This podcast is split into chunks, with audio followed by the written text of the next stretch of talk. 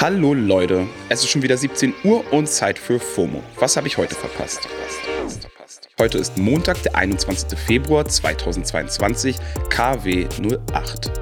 Lang ist's her, hier ist Don Pablo Mulemba und in dieser Woche nehme ich euch mit durchs World Wide Web. Heute geht's um echte Männerrunden, Donald Trumps neue App und um Montana Blacks vorerst letzten Tweet.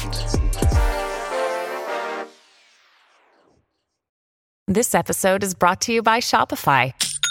Forget the frustration of picking commerce platforms when you switch your business to Shopify, the global commerce platform that supercharges your selling wherever you sell. With Shopify, you'll harness the same intuitive features, trusted apps, and powerful analytics used by the world's leading brands. Sign up today for your $1 per month trial period at shopify.com slash tech, all lowercase. That's shopify.com slash tech. Am Wochenende hat ein ganz bestimmtes Foto meine Timelines dominiert und wahrscheinlich seid ihr auch nicht drum herum gekommen, wenn ihr in den Socials unterwegs wart. Ich dröse euch das jetzt hier mal auf. In einem Münchner Luxushotel hat die Munich Security Conference stattgefunden, kurz MSC. Dort geht es vor allem um Außen-, Sicherheits- und Verteidigungspolitik, also unter anderem auch um Waffendeals. Das ist ein großes Treffen für PolitikerInnen und andere Menschen, die sich mit globaler Politik befassen. In diesem Jahr waren unter anderem Kamala Harris und Olaf Scholz da. Natürlich ging es vor allem um den Konflikt in der Ukraine. Der eskaliert ja gerade ziemlich. Wenn ihr einen Überblick über die aktuellen Entwicklungen wollt, dann hört am besten heute mal bei den KollegInnen von Was Jetzt rein. Verlinken wir euch. Die Riesenbank Goldman Sachs hat dann am Rande der MSC zu einem Mittagessen für CEOs eingeladen. Und da saßen dann 35 ziemlich einflussreiche Geschäftsmänner. Genau, Geschäftsmänner.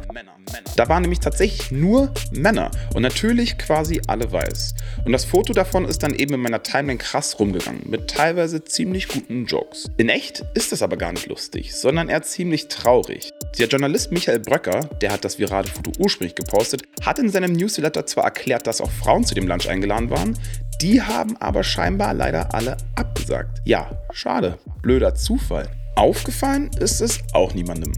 Und das sagt eigentlich auch schon alles.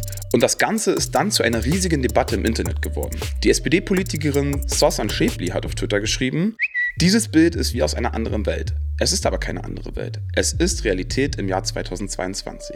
Yo. Solche Fotos erinnern einfach krass an Politikerrunden aus den 80ern. Fehlen nur noch die Zigarren auf dem Tisch. Apropos andere Welt oder sagen wir doch einfach alternative Realität. Und zwar kommen wir jetzt von Twitter zu Truth Social. Das ist die eigene Social-Plattform von Ex-US-Präsident Donald Trump. Dass er seine eigene Social-Plattform geplant hat, haben wir hier bei FOMO ja schon öfter besprochen. Jetzt ist sie an den Start gegangen und Trump hat auch direkt seine erste Truth, so heißt es dort, abgesetzt. Get ready, your favorite president will see you soon. Die App findet man erst nur im US-App Store und auch die Browser-Version lässt sich aus Deutschland heraus zum Beispiel noch nicht öffnen.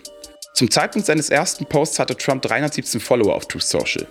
Nur zum Vergleich, bevor sein Twitter-Konto gesperrt wurde, hatte er 88 Millionen Follower. Rund um die US-Präsidentschaftswahl hat er absurd viele Falschinformationen verbreitet und nach dem Sturm auf das Kapitol im Januar letzten Jahres haben Twitter, Facebook und YouTube ihn dann gesperrt. Und da Trump wegen all dem keine Tweets mehr absetzen kann, hat er jetzt eben seine eigene Plattform. Auf der soll jetzt, wie der Name suggeriert, die sogenannte Wahrheit stattfinden. Das ganze FOMO-Team drückt die Daumen, dass die Plattform so richtig floppt. Toi, toi, toi. Während Trump wohl nicht genug Öffentlichkeit haben kann, wird das Internet für manche auch einfach mal zu viel. YouTuber und Twitch-Star Montana Black hat Samstagabend auf Twitter offiziell bekannt gegeben, dass er sich zurückzieht.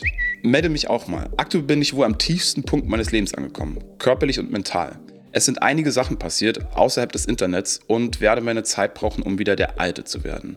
Wann oder wie, weiß ich gerade selber noch nicht. Danke. danke, danke. In den Kommentaren sprechen ihm Fans und KollegInnen viel Kraft aus und wünschen ihm nur das Beste. Darunter auch die YouTuber Unge und Visca Barca. Erst Anfang des Jahres haben sich ja mit Melina Sophie und Joey's Jungle andere große YouTuberInnen aus der Öffentlichkeit zurückgezogen. Sie haben gesagt, dass ihnen Social Media zu viel Druck machen würde. Das war auch Thema in einer Steuerung F-Reportage. Verlinken wir euch mal. Aber zurück zu Montana Black. Um ihn war es zuletzt ungewöhnlich ruhig. Auf Twitter mutmaßen jetzt viele, dass das wahrscheinlich mit der heftigen Kritik zu tun hat, die er in den letzten Wochen einstecken musste. Und solch ein Druck kann sich natürlich auch auf die Psyche auswirken. Was genau los ist, wissen wir nicht. Er wurde in den letzten Wochen immer wieder kritisiert, weil er auf Twitter sehr dubiose NFT-Gewinnspiele veranstaltet hat. Bei einem dieser Gewinnspiele hat er auch für ein NFT von einem Affen mit Hakenkreuzbinde geworben. Und dann wurden diese NFT-Gewinnspiele auch noch als Betrug aufgedeckt. Das hat Monte auf Twitter sogar selbst zugegeben, den Tweet aber wenig später wieder gelöscht. Einige wittern Steuerbetrug. Andere denken, dass Monte sich über den NFT-Scam einfach nicht gut genug informiert hat. Ein User hat ihn wohl sogar bei der Bundesanstalt für Finanzdienstleistungsaufsicht gemeldet.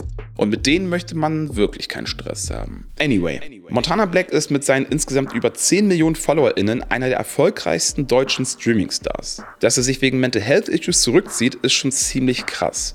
Das alles behalten wir hier bei FOMO natürlich ganz genau im Auge. Das war's für heute mit FOMO und wir hören uns morgen wieder hier auf Spotify. Unter fomo.spotify.com könnt ihr uns Feedback geben. Da freuen wir uns immer drüber. FOMO ist eine Produktion von Spotify Studios in Zusammenarbeit mit ACB Stories. Folgt uns auf Spotify und lasst euch nicht ärgern. Ciao, ciao.